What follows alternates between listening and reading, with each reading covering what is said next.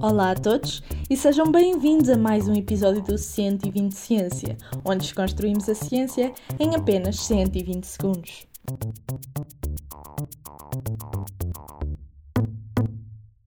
Programa de reabilitação funcional teve um impacto positivo na diminuição da frequência e quantidade de perdas de urina.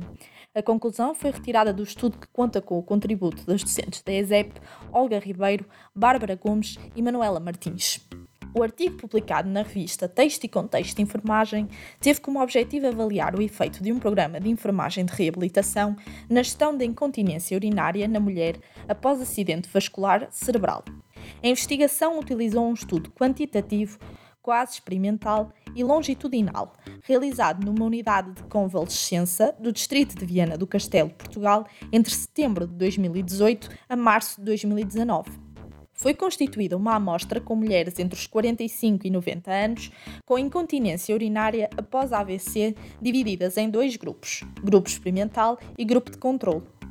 Apenas ao grupo experimental foi aplicado um programa de reabilitação funcional durante quatro semanas, composto por mudanças comportamentais e um plano de exercícios de reforço dos músculos do pavimento pélvico, tendo-se avaliado, antes e depois da intervenção, o impacto da incontinência urinária na sua vida.